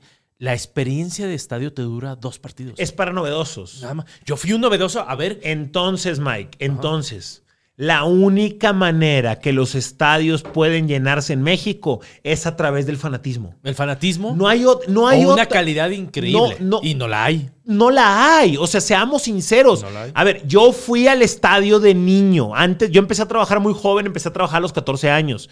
Yo fui al estadio como de los 9 años a los 14 años, güey, que empecé a trabajar. ¿Ok? Yo iba por fanático. Realmente son muy pocos esos jugadores. Tal vez Gignac te lo puede dar. Sí. En su momento No, Walter Gaitán te lo puede. Son muy pocos, güey. no Tal vez puedes ir a ver a un portero en especial. Son muy pocos, son excepciones. En general, el nivel de fútbol que se practica en México no es suficiente para cautivar a las masas. Es a través del fanatismo. Sí. Entonces, yo lo que veo es que los contenidos están atrapados en un. Perdón, están atrapados en un dilema moral. Los contenidos están atrapados en un dilema moral. Ajá. ¿ok? Tienen cruda moral de polarizar. Eh, se ¿En qué momento, güey, el medio se compró esto de que generaba violencia? Sí. ¿En qué momento un periodista se sintió culpable, güey, de generar violencia? Güey, yo escucho hasta la fecha, no, es que eso puede generar violencia. ¿Qué, güey? Ya hay suficiente información en la red, carnal. Ya estamos evolucionando. Ya sabemos todos que hay un montón de razones por las cuales la gente puede pelearse, pero créanme, no es por el entretenimiento, la información o la opinión que te brinden los medios de comunicación. No. Ok, entonces, creo que caímos en esa trampa, Miguel. Caímos en esa trampa, güey. Caímos en esa trampa y... Y en fin, yo, yo, si no, están cambiando las cosas. Están cambiando. Pero si no se acelera este cambio, se nos va, se- no sé cómo decirlo, güey. Se nos va, se nos va a acabar la marrana a todos, güey. Se te va a acabar a ti el entretenimiento, se nos va a acabar a nosotros el jale. Pero tenemos que cambiarlo. No nos conviene, necesitamos cambiar esto Sí. y acelerarlo. Y porque insisto, nos están comiendo otros temas, güey. La política nos está ganando, nos están comiendo. Chécate esto, ahí te va. Más allá de, de que guste o no guste, ¿ok? El presidente de México habla todos los, todos los días, güey, con la mañanera. ¿ok? Todos los días da la cara, guste o no guste. Todos los días lo tienes ahí enfrente, hablándole a la gente. Trump, güey, todo el tiempo está en contacto con la gente. Sí. Ya sea en Twitter, ya sea en entrevistas, ya sea Fox en la noche, Fox on Friends en la mañana, siempre está apareciendo, ¿ok? Y su estrategia claramente es exitosa. Más allá de si está bien o si está mal, es exitosa su estrategia, ¿ok? Porque todo el mundo está hablando de política, güey. Todo el mundo está discutiendo de política. La pasión que hoy tiene la política, yo la quiero en el fútbol, güey. Porque esa es la política, güey, que va a llenar estadios. Esa es la política que va a vender periódicos, que va a generar suscripciones, que va a escuchar podcasts, güey. Y para el aficionado, seamos honestos. La gente que está escuchando esto de Monterrey no me va a dejar mentir. Güey, está mejor ser un aficionado al fútbol cuando hay rivalidad. Sí, por Qué supuesto. aburrido, güey. Que Monterrey es donde mejor. Es la tierra ideal para ser un sports fan, güey. Y- Tienes esa rivalidad. Eso es lo que lo hace padre, güey. Sino que voy a haber vivido en Morelia tanto tiempo. ¡Qué No, no, no, no. Qué bonito es Morelia, sino la- nada más está En- Morelia. en- en- en- En entonces. Torreón, o sea, no hay rivalidad. Exactamente. Pues es que en la mayoría de las ciudades no hay rivalidad. Atlas Chivas sí me gusta también. Entonces, si estas personas, Miguel, están polarizando, güey, eh, que para mí todos lo hacen de cualquier bando, güey. Si estas personas están polarizando, güey, con temas, güey, temas nucleares, temas de migración, temas alimenticios, temas del medio ambiente, eh, temas de vida o muerte, güey, presupuestos del país, temas de cárcel, güey, quiero- fraudes. A lo que voy, a lo que voy, Mike, es que si están polarizando con eso, ¿Cómo le tenemos miedo a polarizar con el fútbol? No. el fútbol Pero- no es nada, güey. No, pues, es te- un deporte y un espectáculo. Pero es que yo no, ahí donde sí no hay comparación es lo de la política y el deporte. La política sí es importante. Exacto. El deporte no es importante. Y si- Mike, y si esta gente está polarizando con algo tan importante como la política, güey, ah, sí. pues, ¿por qué no hacerlo? ¿por qué no hacerlo Claro. con el fútbol, güey? No nos engañemos, güey. Estoy de acuerdo, estoy de acuerdo. Sí, Este, digo, el detalle también es que hay que hacerlo con inteligencia.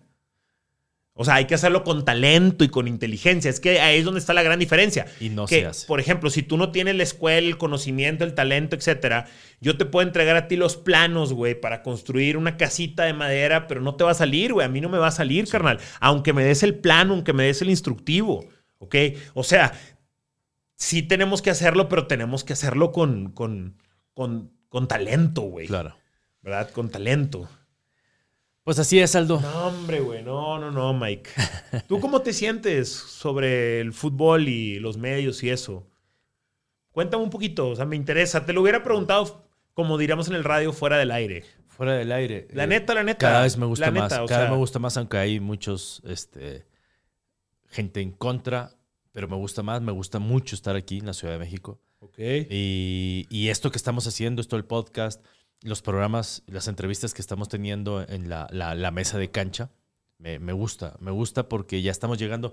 Ya el periódico está, obviamente, lo seguimos haciendo. onda? El periódico lo seguimos haciendo y lo vamos a seguir haciendo y tiene que salir muy bien. ¿Qué onda está- con el Dream Team que juntaste, güey? La neta, o sea, o sea, entiendo perfectamente lo que, lo que hiciste, güey. Sí, para- Contrataste a Faitelson. A ver, está, estamos Faitelson, sí, Francisco Javier, ¿verdad? Está el Warrior. Estoy yo, de los jóvenes. sí. Está Félix Fernández. Félix Fernández y Roberto Gómez. está Junco. Roberto Gómez Junco. La verdad, sí. Este, Para mí era muy ¿Y vas a contratar a más gente o qué? Viene uno nuevo. Espero que pronto viene uno nuevo. Sí, entonces. ¿Pronto que antes de Navidad? eh, sí. Que se va a unir a, la Al- conversación a- a con la nosotros. conversación, así es. Para mí era muy importante como director de cancha de Grupo Reforma a nivel nacional tener unas buenas plumas y, y contratar un... Y, y que hubiera, porque unos ya estaban, este, que hubiera columnistas a nivel nacional que atrajeran los ojos a, a. Sobre todo que creo que estás atacando diferentes segmentos, diferentes edades, güey. Hay una escalera de edades importante. Estás atacando por diferentes frentes, Por diferentes estilos, güey. Eso está es. muy bien. Así es. Y, y, a- y aparte por mi, por, por mi lado, este, haciendo entrevistas haciendo videos y ¿Cómo te sientes con eso, güey? ¿Qué tanto? O sea, yo sé, a todos nos ha pasado. Yo sé que el- la gente se metió mucho contigo cuando empezaste a hacerlo, güey. Ah, claro. Por eso, ¿qué piensas? Por, por eso, porque espérate, lo hacía muy mal. ¿Qué pi- bueno, ¿qué piensas de eso? No, a ver, por- ¿qué por- tan mal lo hacías? ¿Por qué crees que lo hacías mal? ¿Qué estás mejorando? ¿Estás trabajando? no, eh, me gustó mucho hasta que salió reciente la del Piojo Herrera, porque corregí muchos errores. Este. Pero, pero por supuesto, la, primera vez yo tengo una experiencia con la. La primera que hice fue con el Tuca Ferretti en agosto del 2019. Entonces yo tenía un. eh, tenía el chicharo aquí. Entonces me dijeron, tiene que durar media hora. Y yo le dije, no, dejémosla libre. Si puede durar 40 minutos, lo vamos a sacar por YouTube. ¿Por qué necesariamente? No, pues tiene que durar media, media hora. Entonces yo tengo muchos años, muchos, muchos, muchos años haciendo entrevistas y me gusta mucho hacer entrevistas. Pero era la primera, bueno, no era la primera porque había habido otras esporádicas, pero ya de una serie con el Tuca, entonces aquí me decían, ya, pasa a la siguiente porque se está pasando. Entonces, ¿Pero por qué este estaba chichareando? ¿Y pues, quién te fue- estaba fue- chichareando? Fue un error. ¿Y tú lo decidiste? Yo tuve que aceptar. Entonces, fue un error que la gente no vio. Fue un error, Sí. pero claro que es un error. Bueno, fue un error que la gente no vio y pensaron que yo me trababa y la... No, por- porque... ¿Tú nunca habías, habías usado chicharo? No, Puta, doble error. doble error. Doble error. Doble error. Error usar chicharo, doble error ponerle chicharo. The first time. Y aparte, no estás tan acostumbrado a ese ejercicio periodístico. No, entonces, mejor era libre. Entonces, yo, yo en esta última que le hice también me sentí libre y, y fue así. Lo he mejorado. ¿No te lo quitaste el chicharo nunca? ¿No Llegó un momento donde fuck? sí me valió madre y lo hice así y ya. Sí, sí, pues sí. Este, Esa es una movida de la Eh, tele, güey. Es una, yo dije, ¿sabes qué? A la chingada. Bueno, entonces la gente no sabía eso. No ve eso. Y dijeron, no, te trababa, no supiste ni qué preguntar. Muy mal. Y sí, fue muy, fue más mal que bien. Pero yo por dentro, puta, no, es, que, es que ese fue mi error. Entonces, a la siguiente ya dije, a la chingada, chicharo, que fue la segunda, mejoró y fue mejorando, paulatinamente fue mejorando. Ahora yo ya me siento bien. Pero este, fue un momento donde yo me metí y dije, me va a llover. Pero no me importa que me llueva.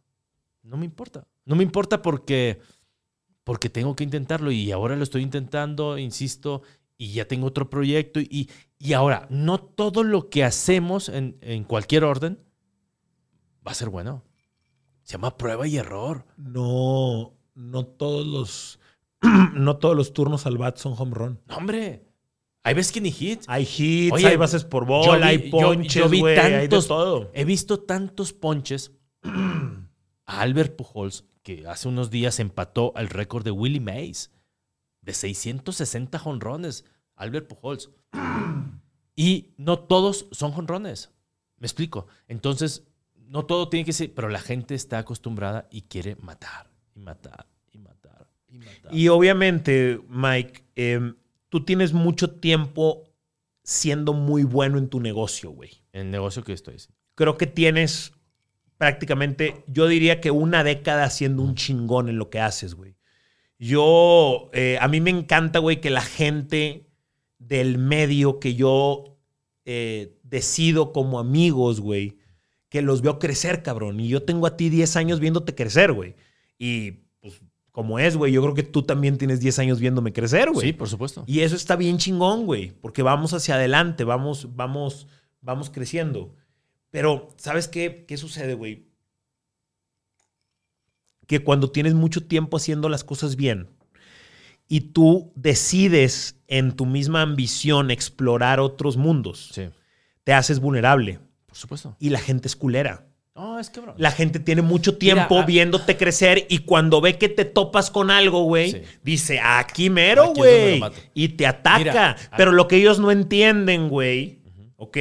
Es que es carrera larga, güey. No es una sola exhibición. Sí, por supuesto. Por eso yo no me, por eso yo no me agüité. O sea, por eso no, cuando me mataron, cuando esa primera entrevista que lo hice mal, no me, no me, si yo hubiera sido, si hubiera pensado como ellos, me hubiera dicho, sabes que ya no quiero. No, porque me mataron.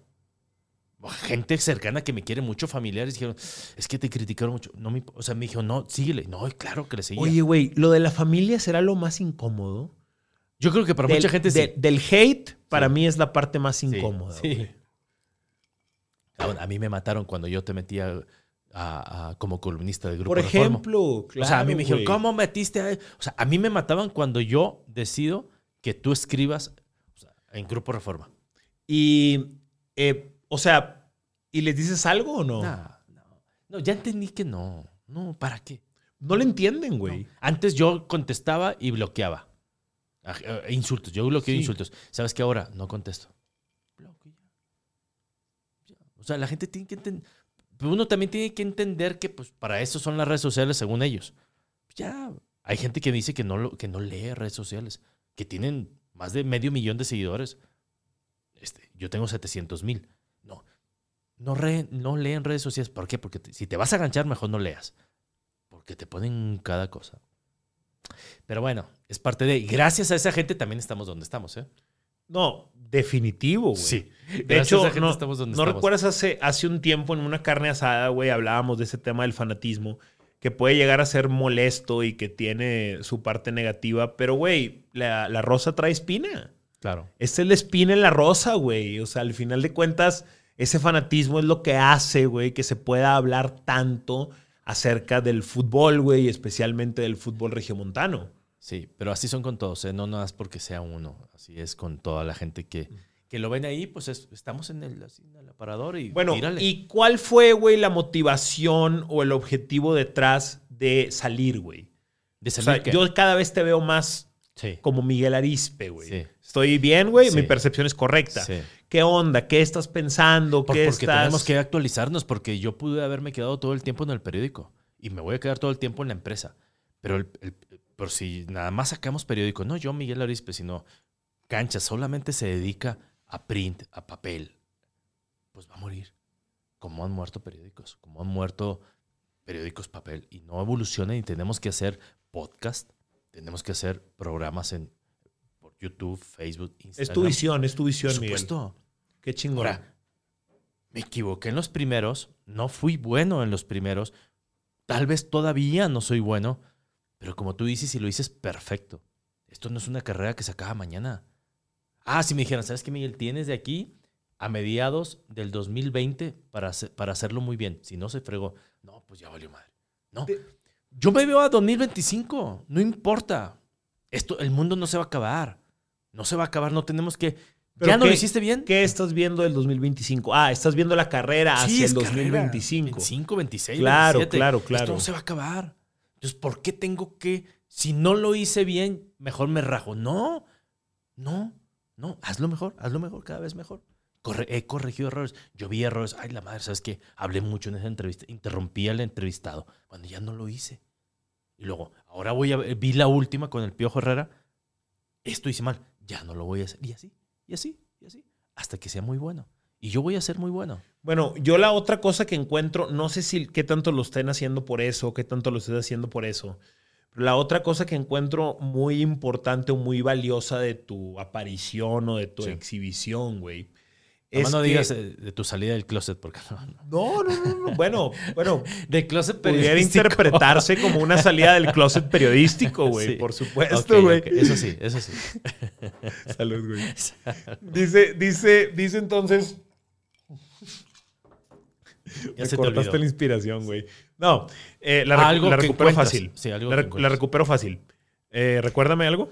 No, algo que encuentras. Que, Claro, algo que encuentro muy valioso es que eh, la gente tiene la necesidad de ver a los líderes. Y es justo el ejemplo que te decía con los políticos. Sí. Los políticos nunca antes se habían exhibido tanto y la razón es porque la gente necesita la interacción constante. Hoy de las personalidades más exitosas que tú encuentras en cuanto a fama y seguidores tienen que ver con que se exhiben, güey, constantemente. Se exhiben. Por ejemplo, un caso de éxito es un Poncho de Nigris, güey. Güey, Poncho, Poncho. Poncho estira y estira, estira. Poncho es líder en lo que hace, güey. Él va marcando la pauta de hasta dónde, güey. Poncho es muy bueno. Él le va estirando la línea al resto que van atrás de él, güey. Entonces, ¿qué te muestra un Poncho? Ese vato está todo el tiempo en contacto con su audiencia, ¿o no? Sí. Se levanta y casi casi en la cama ya lo saludó, güey. A las 10 de la mañana está haciendo ejercicio y está motivando a la raza, güey. Sí. Luego sale en el carro. Sí. Luego sale con el cliente. Luego sale en la fiesta.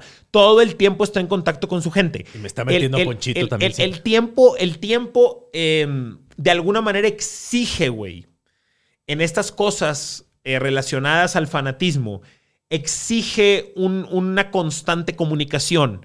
Y entonces tú tienes a Tesla, güey, como una compañía exitosa en la época. Y, En época. y es Elon Musk, güey. Y Elon Musk tuitea, Elon Musk va a podcast con Joe Rogan, Elon Musk es visible, el director, la cabeza de Tesla es visible. y tú ves la UFC con eh, Dana White, es visible. ¿Por qué el director nacional de Cancha Reforma no sería visible? Tú tienes que hablarle a la audiencia, güey. La audiencia tiene que verte, escucharte, saber lo que piensas, lo que estás planeando, en lo que estás trabajando, güey. ¿Cuáles son tus metas, tus visiones, güey? Inclusive, ¿por qué no, güey? ¿Quiénes están en contra de ti? ¿Quiénes están a favor de ti, güey? Eh, estoy convencido, güey. La gente, güey, eh, quiere ver quién está al mando, güey. ¿Quién es el líder de esto? Va, cambiando. Antes, hace tres, incluso hace tres años era, no era. Era al revés. Era al revés. Ya, era al revés, Miguel. Y si no evolucionamos, podemos estar a favor o en contra de esa visión. Yo crecí en un periodismo donde uno no es el protagonista y yo sigo pensando que uno no es el, el protagonista de la noticia. Pero bueno, pero ya hay un momento donde tú también tienes que aparecer. Eso es cierto. Eso es cierto, pero sí, bueno, cada, quien va a ir torciendo la línea hasta donde sus sus valores, su ética, su formación, su opinión le permite. Pero evidentemente tenemos que encontrar algo, güey. O sea, tenemos que encontrar una, una, Coincido. una rendija en esto. Muy bien. Qué buena onda que viniste a grabar, güey. Gracias, Aldo. Este, le mandamos saludos a toda la raza que está escuchando, viendo las dos este podcast.